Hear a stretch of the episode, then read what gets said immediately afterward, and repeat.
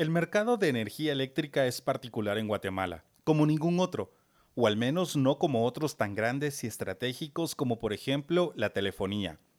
En Guatemala abunda la energía, tanto que se exporta, y sus precios son bajos en comparación con otros países de la región. Además, no es un mercado capturado, al menos no en la generación de energía, donde a diferencia de la distribución hay más de 100 agentes involucrados, y aunque unos son más grandes que otros, ninguno tiene el control absoluto. También hay un ente estatal de peso, que se encarga de regular el mercado, algo inusual para otros sectores. Es la Comisión Nacional de Energía Eléctrica, que entre otras funciones define los precios al consumidor. ¿Son bondades de la liberalización del sector? ¿Cómo se dio la privatización de la energía eléctrica y qué consecuencias vivimos todavía de ese proceso? El Estado ha favorecido a ciertos actores para amasar grandes fortunas. ¿Qué hay de comunidades que son las más pobres que todavía no tienen acceso y pagan muy caro el servicio? ¿Se está generando suficiente energía limpia? Hola, soy Ricardo Marroquín. En Plaza Pública hemos preparado este podcast que forma parte de la serie La Trama, Fiebre, Poder, liberación y olvido de la electricidad en Guatemala. Te invitamos a acompañarnos en este recorrido sobre la situación, bondades, riñas, juegos de poder, crítica y propuestas sobre cómo funciona la generación y distribución de la energía eléctrica.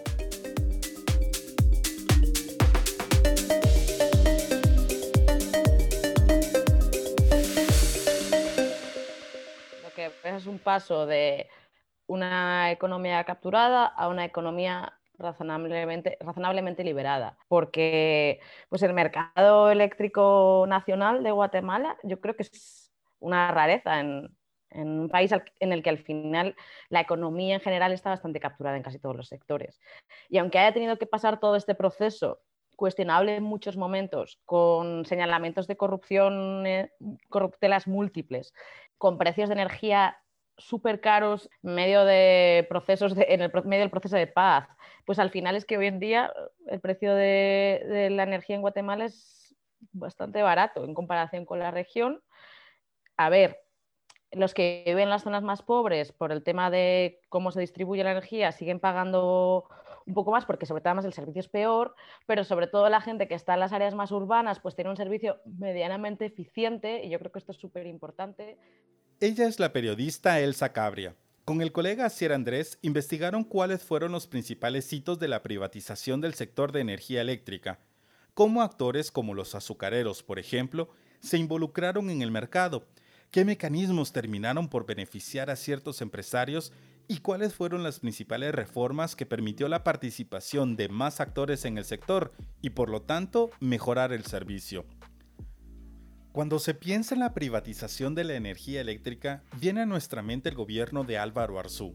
Sin embargo, la participación del sector privado para generar y distribuir electricidad empezó antes. Así lo explica Asier Andrés. En realidad, el sector privado ha sido más bien el dominante en la producción y distribución de energía en el país, porque en realidad, salvo los años 50, 60, 70, casi siempre fue todo privado. Pero eh, el asunto es que los gobiernos durante los 50, 60, 70, pues eh, eh, manejaron la producción de energía y la distribución como un monopolio del Estado. Y bueno, eso condujo a toda una serie de problemas que a comienzos de los años 90 provocaron que se hiciese necesario la participación del sector privado en, de alguna manera. de hecho, esto ya lo había como con, he reconocido la Constitución, que, que, el, que desde el 86, ¿no? que, que el sector privado tenía que participar en, en, la producción de energía. Y también se habían ya emitido algunas leyes eh, fiscales para, para incentivar la construcción de hidroeléctricas privadas. Entonces, como que a comienzos de los 90 estaba todo este ambiente en el que se estaba presionando para la participación del sector privado en la producción de energía. Sin duda la energía eléctrica es indispensable. La tenemos a la mano y reparamos más en su importancia cuando se va la luz, una situación que al menos en las áreas urbanas es poco frecuente. Pero antes no era así. En la década de los 90 los apagones eran frecuentes, y una política común era el racionamiento del servicio. Había que mantener candelas, fósforos o linternas a la mano porque de pronto todo quedaba a oscuras. En 1990, por ejemplo, menos del 40% de la población tenía acceso a la red eléctrica. Ahora más del 90% de los hogares tiene el suministro. Pero a inicios de los 90 la electricidad todavía era un monopolio del Estado. Durante los gobiernos de Jorge Serrano Elías y Ramiro de León Carpio se encontró la solución, comprar energía a empresas privadas. Y entonces, entre 1991 y 1995, aparecieron los primeros contratos en los que el Estado se comprometía a comprar grandes cantidades de energía durante periodos de hasta 15 años. En el sector se les conoce como PPA, por sus siglas en inglés. ¿Qué características tuvieron estos contratos? La periodista Elsa Cabria expone la lógica que siguió el gobierno para hacerlos. Durante el, gobierno de Serrano básicamente dice, eh, bueno, está habiendo muchísimos racionamientos de energía por, sequías o inundaciones, está habiendo cortes, apagones, esto es eh, imposible de subsanar si no se crean una serie de, contratos de, especiales, ¿no? que son estos PPA, y para esto es importante hacer eh, las contrataciones pues, lo más rápido posible. Y esto que implicaba al final, pues hacerse a dedo y de una manera bastante opaca. Y derivó en unos contratos millonarios para gente y familias que a día de hoy son de las personas más ricas de este país, no solo por esto, pero digamos que esto les ayudó. Y esto creo que fue otro de los, de los hitos, estos contratos, estos PPA, que vinieron a cambiar y a determinar eh, la forma en que se entendía el servicio de energía eléctrica. Digamos que en ese momento se presumió, se explicó a la gente que, es que esta era la única forma porque estaba viendo eso, demasiados racionamientos y esto era a favor de la población, pero al final eh, no fue cierto, porque durante la mayor parte del tiempo en el que existieron los PPA, realmente la, energía era carísima, era la más cara de la región. Esto hasta que se regularizó casi que 20 años después. Elsa, ¿podrías explicar qué es un PPA? PPA viene de las siglas Power Purchase Agreements, contratos de, para generar eh, energía, contratos público-privados, que básicamente mm, no tienen por qué pasar por un proceso de licitación, o sea, pueden pasar por un proceso de licitación, pero en el caso de Guatemala eh, decidieron que, no era necesario em, y fueron unos contratos muy suculentos porque al, no pasar por proceso de licitación, al plantear que los contratos fueran así mínimo de 15 años, a comprometer al Estado a adquirir forzosamente grandes cantidades de energía a, generadores, porque este era el punto, pues básicamente eran negocios millonarios, eran como el gran negocio. Y en aquel momento sí fue noticia y cuando digo aquel momento pues hablamos del 91, sobre todo los del 91 a finales de los 90, que fueron 21 eh, contratos los que se firmaron en ese periodo, eh, pero de hecho solo tres pasaron por licitación, entonces al final era definitivamente el, paso previo para la liberalización de la energía, pero lo que supuso al final fue em, como la conformación de quiénes iban a ser los grandes actores eh, cuando ya la energía se liberara. El diseño de los PPA es de un personaje que la periodista Elsa Cabria considera un visionario de modelo. Es el ingeniero Alfonso Rodríguez Sanker, el segundo ingeniero eléctrico graduado en Guatemala y el primer funcionario en Latinoamérica que firmó uno de estos contratos. Rodríguez Anker, que desde luego en su momento eh, le decían eh, la, niña, la niña bonita, el niño bonito de, Serrano Elías. Él había tenido cargos previamente en, la municipalidad con, con, Arzú, pero bueno, tampoco había ido a más. Eh, le rescata para ser el presidente de la ex Eidelin de Serrano si tú ves la carrera de, él, es muy interesante porque él creía, creía y cree a día de hoy, ¿no? Tan, tan a ciegas en, la privatización de, casi todo. De hecho, él admira mucho el modelo de Chile con la Escuela de Chicago y así. Él fue, si no estoy mal, el segundo ingeniero eléctrico que hubo en Guatemala y él como que vio siempre esa importancia de de aliarse con el Estado para proveerle desde la empresa privada, darle servicios. Entonces, trabajó desde joven con el Ministerio de Energía. Entonces, al estar trabajando desde el sector privado con el Ministerio de Energía como contratista, desde ahí él empieza a generar un montón de redes. O sea, en eso fue un visionario total de lo que tenía que hacer desde muy jovencito. Entonces, para cuando llega a gobierno ya tenía un montón de conexiones. Entonces, él promueve el modelo de los PPA y lo vio como súper claro, recibió el respaldo absoluto, pero posteriormente el Congreso, sobre todo, empezó a cuestionarle bastante porque había mucha, pues eso, era todo súper opaco, no se sabía cómo habían sido los contratos, si eran, si eran, si eran buenos al final para lo que más importaba, ¿no? La población. Al final, al final estamos eh, dando un mejor servicio a, a un precio más barato, o sea, estaba siendo todo súper oscuro. Entonces, bueno, con los años se vio que desde luego no, o sea, sí era muy caro y seguía habiendo eh, muchos racionamientos, pero él lo que en su momento hizo bien y, a día de hoy eh, defiende es que era eh, la única posibilidad, ¿no? O sea, el país estaba en, caos energético, em, había muchas sequías, demasiados racionamientos y esto era lo que había que hacer. Obviamente sus críticos, que tuvo muchísimos, le acusaban de corrupción y él dice que, eso, que eso no es cierto. Bueno, lo cierto es que cuando cae Serrano Elías, él se queda a un lado, pero su modelo, el modelo que implanta, vino para quedarse durante 15 años más. Los PPA fueron fundamentales para el funcionamiento del sector de la energía eléctrica por varias décadas. Además, a través de ellos se favorecieron a ciertos grupos para que hicieran grandes fortunas, entre ellos Henrik Preus, asociado con la empresa Enron, el azucarero Ramón Campollo y la poderosa familia Gutiérrez Bosch. Eh, sobre todo Henrik Preus, que era un nombre al menos eh, para mí desconocido hasta la fecha, aunque luego me di cuenta que me sonaba por Centrans, la, primera eh, empresa eólica que se ha hecho, pero para cuando se construye ya eran sus herederos, él ya había fallecido en un accidente. Fue un visionario total porque hizo el gran negocio con Enron, que fue el primer PPA. Luego Ramón Campollo Codina, eh, azucarero, y en general varios de los azucareros, y por supuesto la familia Gutiérrez Bosch, que que también estuvo ahí en ese caso con, las hidroeléctricas, con, con, Renace. Hubo otros beneficiados, como las familias Animani o Ayau, que obtuvieron PPA para construir hidroeléctricas, que aunque fueron menos beneficiosas, les permitió mejorar sus inversiones y prepararse mejor para competir cuando se privatizó el sector. La discrecionalidad para otorgar los PPA levantaron sospechas de corrupción y sobornos.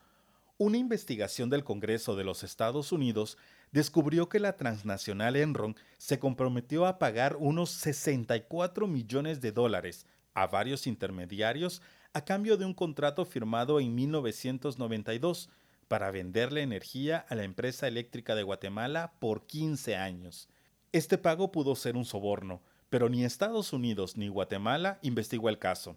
Y luego, a mediados de la década de los 90, durante el gobierno de Álvaro Arzú, llegaron las promesas de mejora que traía la privatización de la energía eléctrica. Los argumentos eran tentadores, libertad de inversión para quien tuviera los recursos y quisiera, y aún mejor, electricidad más barata y para todos. Al menos eso ofreció la teoría. Pero la realidad se enfrentó con los PPA que todavía existían y habían comprometido al Estado a comprar grandes cantidades de energía y cara. Entonces los supuestos beneficios de la privatización no llegaron. Así lo explica el periodista Asier Andrés. El problema que surge en 1996 cuando se liberaliza la energía es qué hacemos con los contratos que se llamaron en la ley previamente existentes, ¿no? que eran estos primeros PPAs que se habían otorgado. Eh, entonces, básicamente lo que se concluyó es que se tenían que dejar tal y como estaban. E, entonces, esos contratos ya habían fijado los precios de la energía y, además implicaban la compra obligatoria para las distribuidoras, ¿no? o sea, que luego fueron privadas, eh, lo que ahora llamamos en el Guate y, y la EXA. ¿no?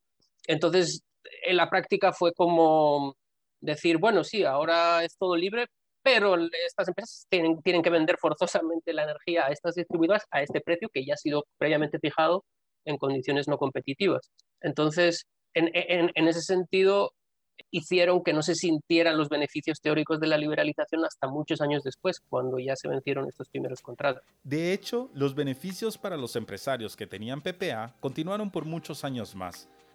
Por ejemplo, durante el gobierno de Alfonso Portillo, los azucareros lograron que los contratos se prorrogaran por cinco años más, a cambio de una pequeña rebaja en los precios de la energía.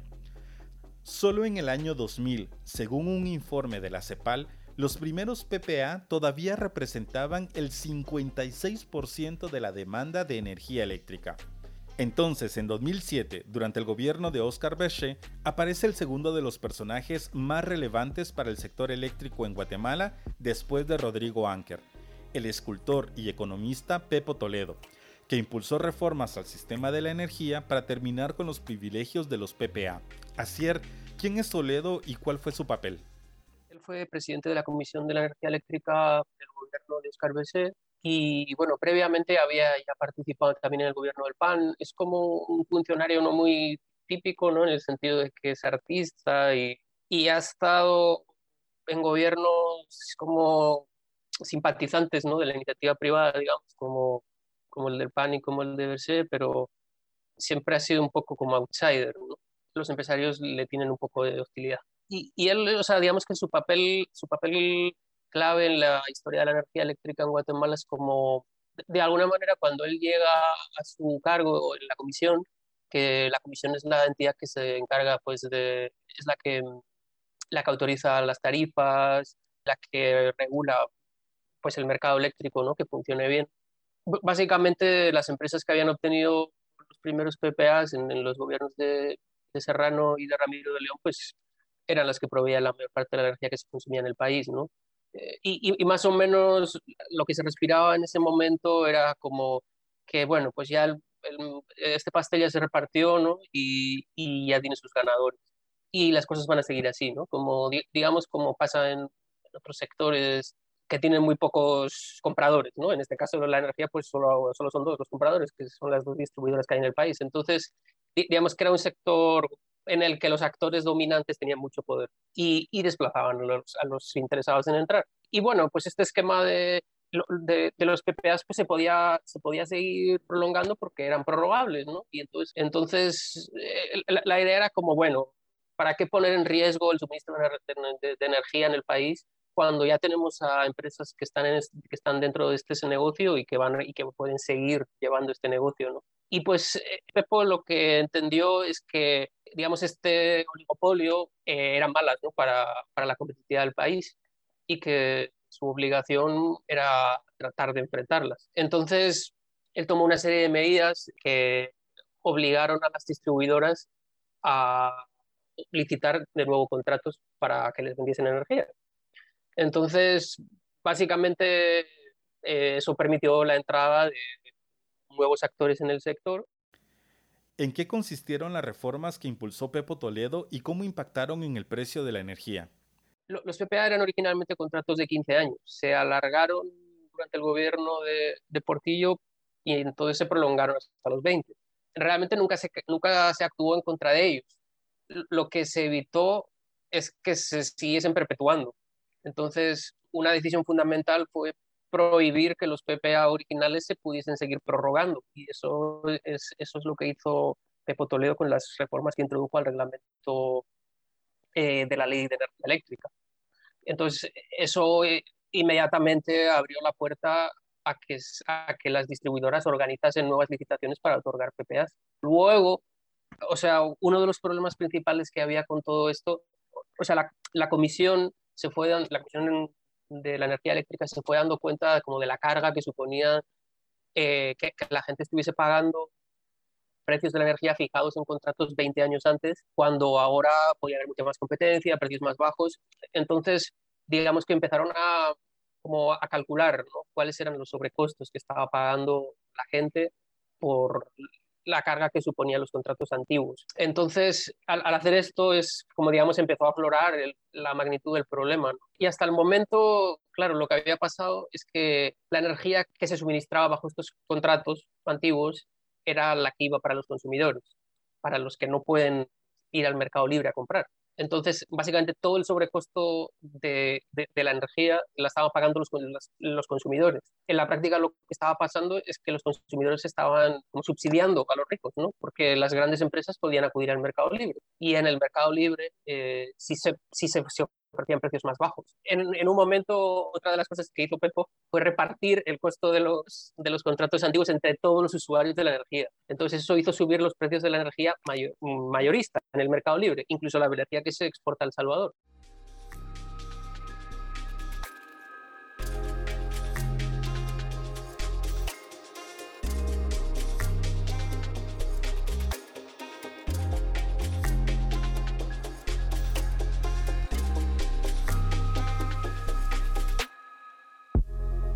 Las reformas que impulsó Toledo afectaron a los azucareros, productores de azúcar y también de energía. Sí, fueron innovadores para generar electricidad utilizando el bagazo y también los primeros beneficiados con los PPA. Elsa, ¿cuál fue la participación de los azucareros en el sector energético?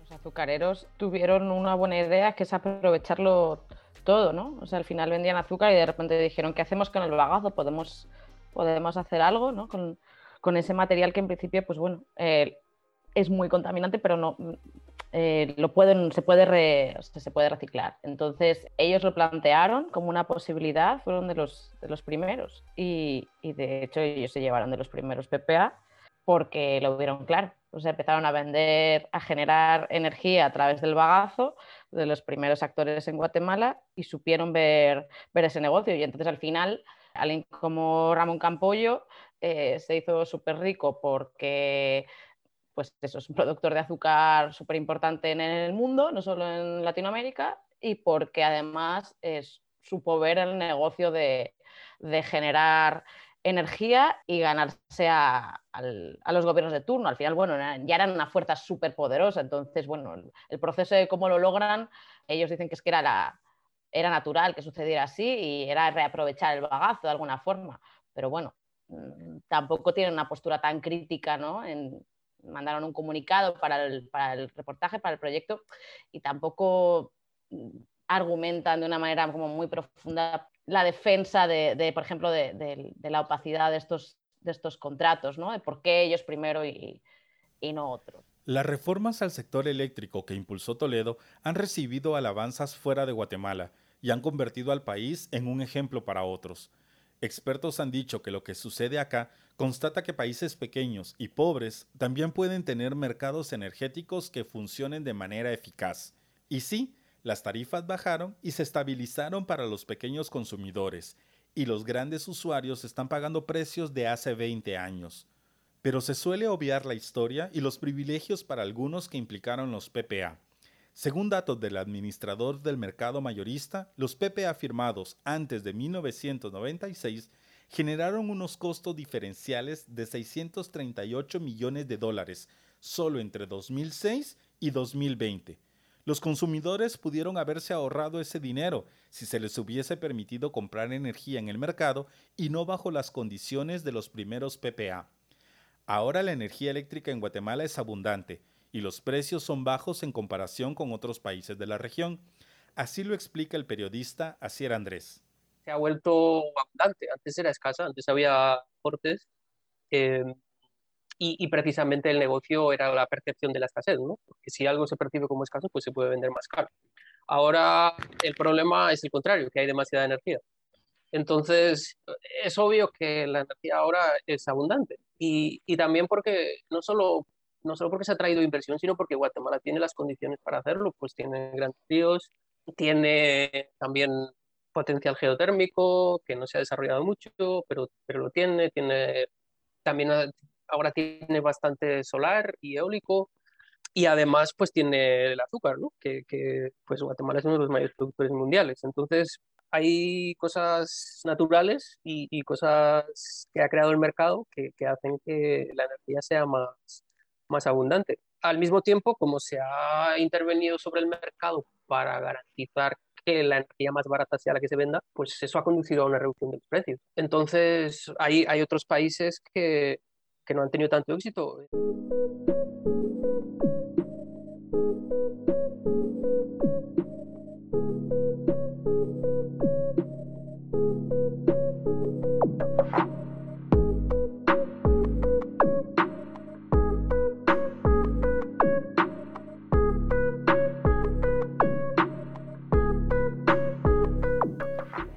En el sector eléctrico ahora participan más de 100 agentes, entre ellos uno con mucho peso, la Comisión Nacional de Energía Eléctrica, que se encarga de regular el mercado y fijar los precios del servicio.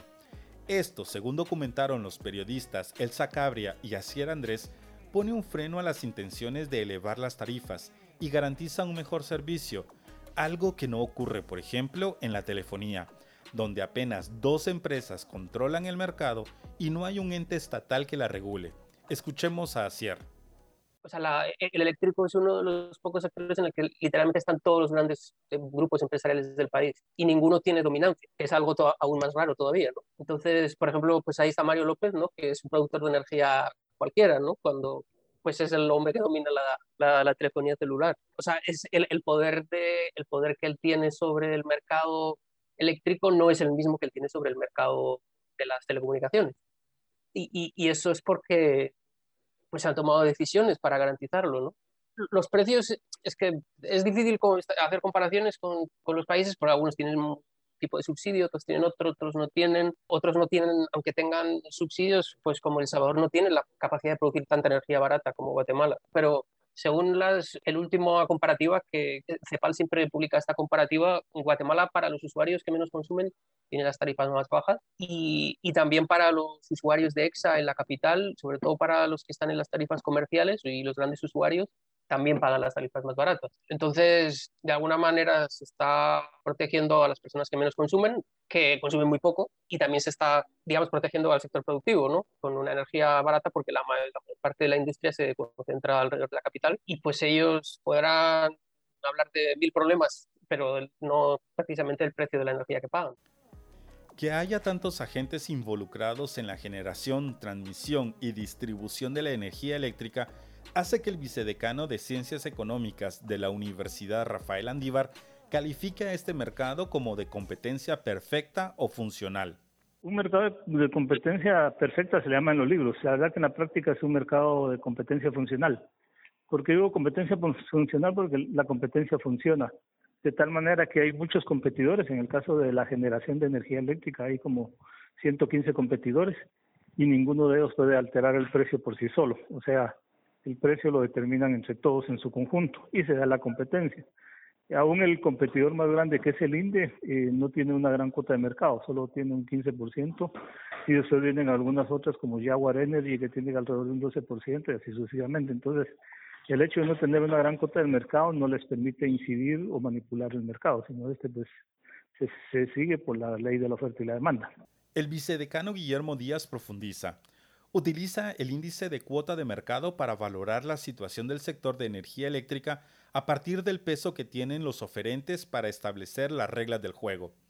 En su análisis dice que en la electricidad, a diferencia de la telefonía, ningún actor puede imponer sus intereses. Lo importante es tener una medición de la cuota de mercado, es decir, cuánto es la participación o, qué porcentaje del mercado atiende cada productor u oferente. Obviamente, entre más uh, cuota de mercado tiene, es más importante dentro del mercado y por consiguiente puede imponer sus reglas del juego.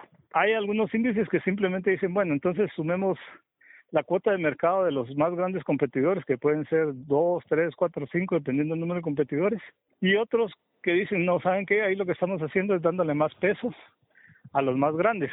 Entonces, para diluirlo un poco, elevemos al cuadrado la cuota de mercado de los consumidores y luego la sumamos.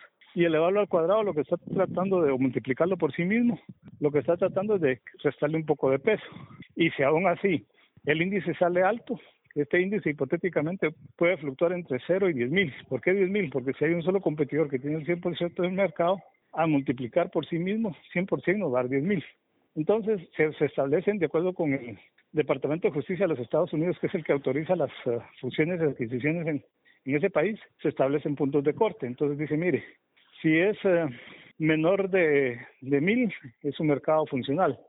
Ya si está entre mil y tres mil, si recuerdo bien, es un mercado con moderada competencia. Y eh, si es mayor, eh, ya es un mercado que tiende a ser monopólico y por consiguiente hay poder de mercado. O sea, hay la capacidad de que los grandes oferentes eh, pongan las reglas del juego. En el sector de telefonía, eh, los grandes oferentes ponen las reglas del juego. En el sector de, generación de energía, no. Ningún oferente está en capacidad de poner las reglas del juego en el mercado. Además, Díaz valora la existencia de la Comisión Nacional de Energía Eléctrica como regulador del mercado de la electricidad. La Comisión Nacional de Energía Eléctrica y el mercado mayorista se encargan de, ser un ente regulador, eh, poner las reglas del juego y, hacer que se cumplan y que nadie pues pueda tener ese lo que se llama una posición de dominio en el mercado y que por consiguiente pueda tener un poder de mercado que el poder de mercado se traduce en la posibilidad de fijar los precios tanto como uno quiera tan alto como uno quiera. Entonces ese es el papel de, de estos organismos. Ellos van eh, modulando un poco la oferta y la demanda. Obviamente los consumidores estamos dispersos no estamos organizados. En consecuencia pues eh, no tenemos mucho poder de, mercado, mientras que los oferentes sí pueden ponerse de acuerdo más prontamente porque son pocos. El economista José Luis Moreira también valora la existencia de la Comisión Nacional de Energía Eléctrica como un ente gubernamental que interviene en el mercado, a favor de un buen servicio y de las necesidades de los usuarios. Sin embargo, asegura que existe un riesgo permanente de que los empresarios capturen y controlen esta institución es la potencial eh, captura del regulador. Nosotros sabemos en qué contexto político e institucional operan estas compañías, y no solo estas compañías, sino más generalmente el Estado de Guatemala, ¿verdad? de los vicios que, que padece. entonces, el hecho de que las compañías distribuidoras tienen el incentivo de capturar la institución, es decir, la Comisión Nacional de Energía Eléctrica, con tal de que se favorezca eh, eh, su estructura de ingresos es un incentivo muy grande. Y como obviamente sabemos, como decía, por la debilidad institucional del país, no es posible controlar esto, ¿verdad? Que exista una verdadera separación de intereses eh, entre las personas que llegan a, la dirección de la Comisión Nacional de Energía Eléctrica. Entonces, la captura del regulador, la corrupción, es, un riesgo patente y que, o sea, este sistema de incentivos, mm, a, mi, a mi parecer, a mi juicio, no reconoce con la pertinencia que se debe, ¿verdad? ¿En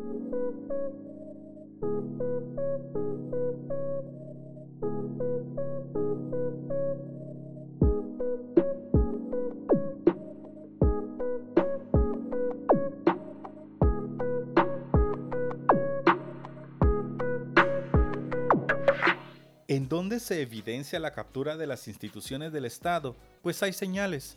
Una es cuando deja de cumplir con sus funciones y tiende a favorecer a uno de los actores, como en el caso del cálculo del valor agregado de distribución VAD, que permite fijar los precios de la electricidad. En una investigación del periodista Rich Brown para esta serie de Plaza Pública, se documentó que durante la pandemia por COVID-19, a pesar de la crisis económica, el Ministerio de Energía y Minas autorizó un aumento del VAD, la Comisión Nacional de Energía Eléctrica no estaba de acuerdo con los costos que presentó Energuate, pero el ministerio resolvió la disputa a favor de la distribuidora. Esto permitió que Energuate proyectara grandes ganancias, millonarias, como nunca antes. Según documentos de la calificadora estadounidense Fitch, Energuate podría pagar hasta 190 millones de dólares a sus accionistas en concepto de dividendos entre 2020 y 2024 60 millones más de los que pagó entre 2015 y 2017. Hay otros matices en el sector de energía eléctrica. Si bien ha mejorado, todavía se enfrentan varios problemas, algunos que se arrastran del particular modelo para su privatización. La mayoría de energía no es limpia, porque consume recursos naturales y los contamina. También hay problemas de distribución, acceso y desigualdad de precios del servicio. El periodista Sierra Andrés se refiere al reto de generar energía verde y de cómo es una tarea pendiente para Guatemala. La producción de energía limpia, ¿no? Y el país, de hecho, por ejemplo, ahora creo que la, está el, número uno está el hidroeléctrico, pero el carbón y el bagazo eh, están muy cerca, ¿no? Están bastante, están bastante similar. Entonces, eh, por ejemplo, el enorme potencial geotérmico, pues no se ha explotado. Eh, no hay ninguna, ninguna empresa privada se ha atrevido a entrar a eso. los campos geotérmicos que hay fueron desarrollados desde los años 80 por el Estado y luego concesionados a esta multinacional israelí que se llama Orman. Pero digamos que fue un, un campo en el que el riesgo lo asumió el Estado. Faltan incentivos para, para producir energía más, más verde y que no vuelva a dar el porcentaje de energía no renovable con el que se produce. el, el, bagazo en teoría es renovable, pero pues es un recurso que vemos que también genera conflictividad, ¿no? Y que usa agua y que acapara tierra y que pues tampoco puede crecer hasta el infinito. Eh, entonces, ahí hay un tema definitivamente que hay, que hay, que poner atención y que demuestra que el mercado por sí mismo no soluciona todos los problemas. ¿no? O sea, hay, no sé si el Estado es el que debería desarrollarlo o el Estado es el que tendría que, que subsidiar de alguna manera aún más la energía renovable. Uno de los problemas del sector es la distribución, a cargo de solo dos empresas privadas, EXA y Energuate, y algunas municipalidades. Para muchos usuarios, sobre todo para quienes se encuentran en situación de pobreza, los precios siguen altos y enfrentan dificultades de acceso. Asier, ¿cuál es la problemática relacionada con la distribución de la energía? Hay muchos problemas como los que comentaba Elsa sobre que tienen que ver principalmente con la distribución ¿no? y, con, con, que el país pues es pobre y la energía eh, que se paga en algunas partes, pues representa un porcentaje grande de, lo que gana la gente. Entonces, hay una gran desigualdad entre los usuarios de EXA y los usuarios de Nerguate. Eh, los precios son más baratos y el servicio es mejor para, para los usuarios más ricos. Entonces, eso pues, es como una especie de justicia social al revés, ¿no? Entonces... De hecho, para el economista José Luis Moreira, las características del mercado de energía eléctrica y específicamente su modelo de distribución hacen que el sector esté parcialmente liberalizado. Es decir, que, digamos, los distintos eslabones de la cadena de valor del suministro de electricidad fueron efectivamente separados. Pesar de que yo nuevamente digo que no, no, no, se, no se separó lo suficiente, pero los eslabones, por eslabón quiero decir eh, la generación, el transporte, la distribución y la comercialización de energía eléctrica, digamos, en una gran medida todos estos sectores fueron, fueron separados. Siempre queda eh, la asignatura pendiente de, separar la distribución de energía eléctrica de la, de la venta al detalle, ¿verdad? Que es parte, parte de, las críticas que yo hago actualmente al, al mercado eléctrico de Guatemala. Moreira explica que para abaratar los costos de la distribución de la energía eléctrica, lo mejor es que este segmento del mercado esté a cargo de un monopolio. Para él es un problema que existan dos empresas a cargo y que para fijar los precios las pérdidas se trasladen a los consumidores. Eh, en realidad ese no, no es mucho el problema, eh, que hayan pocas compañías de distribución. El problema es el, es el, actual sistema de incentivos y esto tiene mucho que ver con lo que escribí en, en, mi ensayo, ¿verdad? Que el sistema de incentivos tal como se constituye y tal como lo describe el reglamento y la, Ley General de Electricidad de Guatemala, teóricamente y bajo la literatura, este se clasifica como un sistema de costo de servicio, es decir, que eh, la Comisión Nacional de Energía Eléctrica, que es el ente técnico que se encarga de, hacer los estudios de, para determinar el valor, de valor agregado de distribución, se basa eh, básicamente en, reconocer los costos de una empresa eficiente de referencia, era una empresa teórica eficiente de referencia.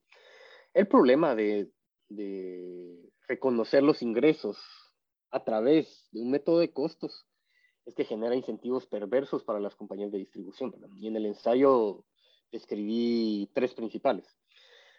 El primero tiene que ver con, la, con lo que los economistas llamamos la selección adversa. Es el hecho de que como las compañías de distribución tienen más información o, mejor dicho, tienen la información verdadera de su estructura de costos a la hora de negociar el, el, el BAD con la Comisión Nacional de Energía Eléctrica. Las compañías de distribución tienen un incentivo para inflar, o, digamos, cuando yo digo inflar no me refiero a gastar más, ¿verdad? Sino ir con la Comisión Nacional de Energía Eléctrica y decirles que tienen costos de los, más costos de los que en realidad tienen, ¿verdad? Entonces, esto obviamente porque el BAD es, es el ingreso principal de, de, las compañías distribuidoras. Eh, entonces, eh, el hecho de tener información asimétrica y la posibilidad de hacer una selección adversa entre la Comisión Nacional de Energía Eléctrica y las empresas distribuidoras es importante. Entonces, este es un riesgo y, digamos, es, es un fallo en el diseño, en el diseño de, de, la estructura del BAC, de los ingresos de las distribuidoras. Este es el primer punto que, al cual yo quería hacer referencia. Segundo punto tiene que ver con la falta de incentivos para controlar costos y reducir pérdidas en, la red de distribución, ¿verdad?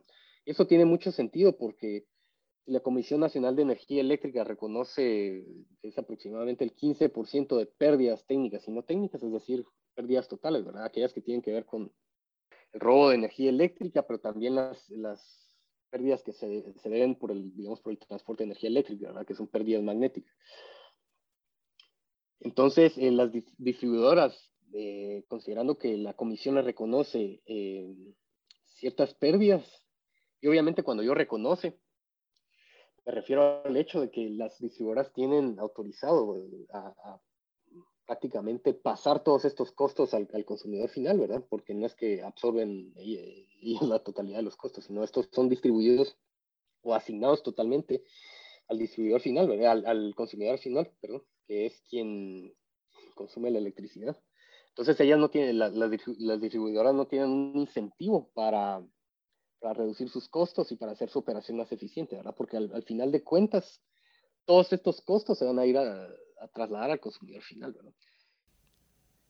Según Moreira, uno de los caminos para mejorar la situación de la distribución de la energía es fijar precios topes, para que las empresas no trasladen los costos de pérdidas a los usuarios.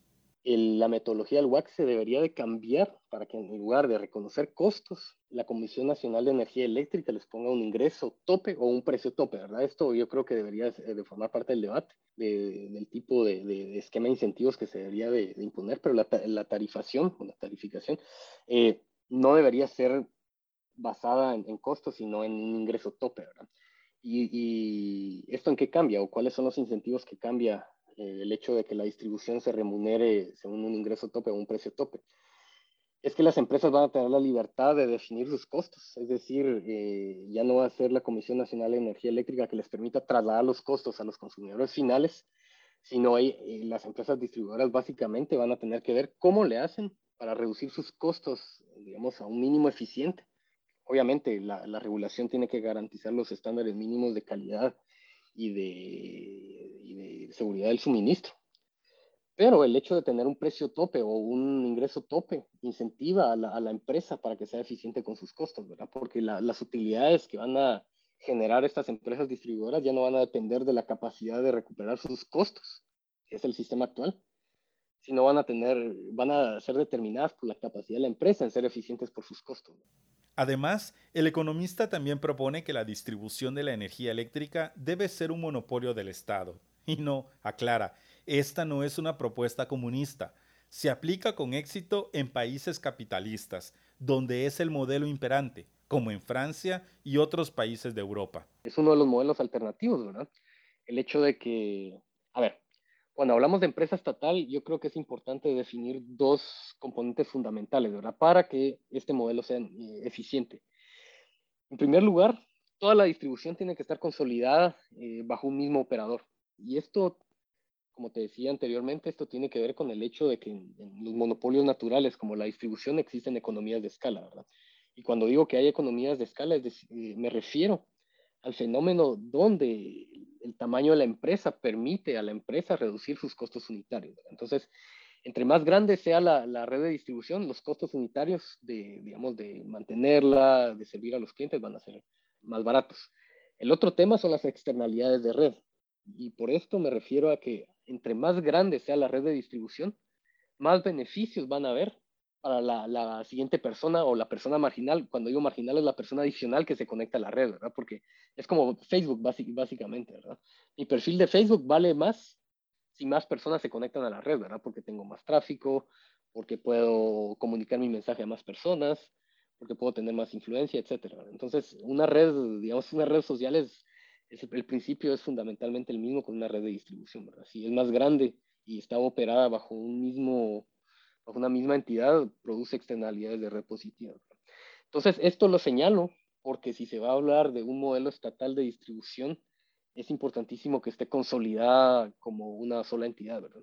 Y esto existe y esto, o sea, esto no existe en países comunistas, sino básicamente es el paradigma imperante en casi todos los modelos de, distribución eléctrica de Europa. Eh, por ejemplo, en Francia, eh, la compañía estatal distribución eléctrica se llama Enedis. Entonces, Enedis se encarga de, la distribución de, electricidad a, voltajes medios y bajos. Es decir, la electricidad que llega a los hogares. Pero el vicedecano de Ciencias Económicas de la Universidad Rafael Andívar, Guillermo Díaz, dice que los precios topes y la nacionalización de empresas representaría un retroceso para el sector. No, no funcionarían para nada, más bien haría retroceder. Los precios topes lo único que hacen es limitar la oferta. Recuerden que nadie estamos dispuestos a trabajar eh, cuando los costos no nos salen, es decir, cuando no vamos a obtener una ganancia adecuada.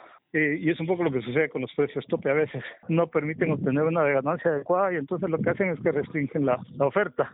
Y nacionalizar, pues ya, ya hemos visto lo que pasó con Petróleos de Venezuela, que la nacionalizaron y era una empresa muy productiva, altamente rentable y pues hoy ya no lo es, ¿verdad?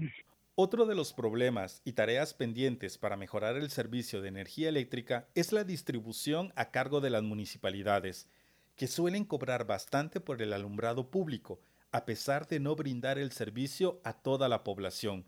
Así lo comenta la periodista Elsa Cabria.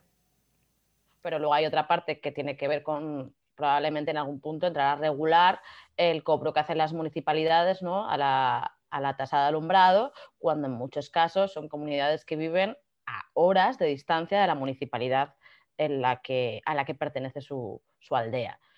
Entonces jamás van a disfrutar, digamos, de esa, energía. Y esto no está regulado y cada quien pues esto cobra pues, eh, lo que les parece. Y luego se enfrentan estos ayuntamientos, estas municipalidades, a unos problemas con, determinadas comunidades eh, y les señalan por, conflictivos, pero la verdad es que realmente no tienen razón. Si tú no tienes eh, derecho a un bien, pero te están cobrando por ese bien, no es lógicamente injusto.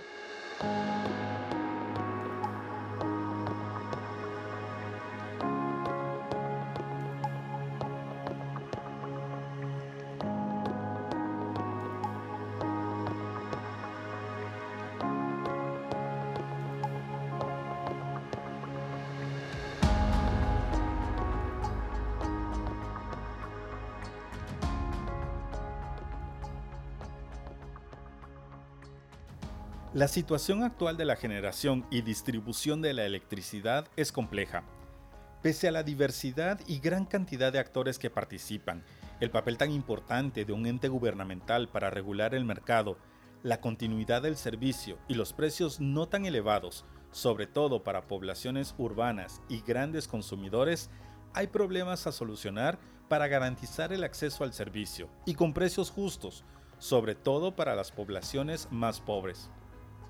La privatización de la electricidad representó una oportunidad para ciertos actores para acumular grandes fortunas.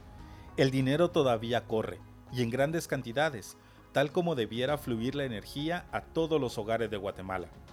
Si el bien es abundante y barato, ¿por qué todavía no llega a toda la población y su precio genera tanta conflictividad?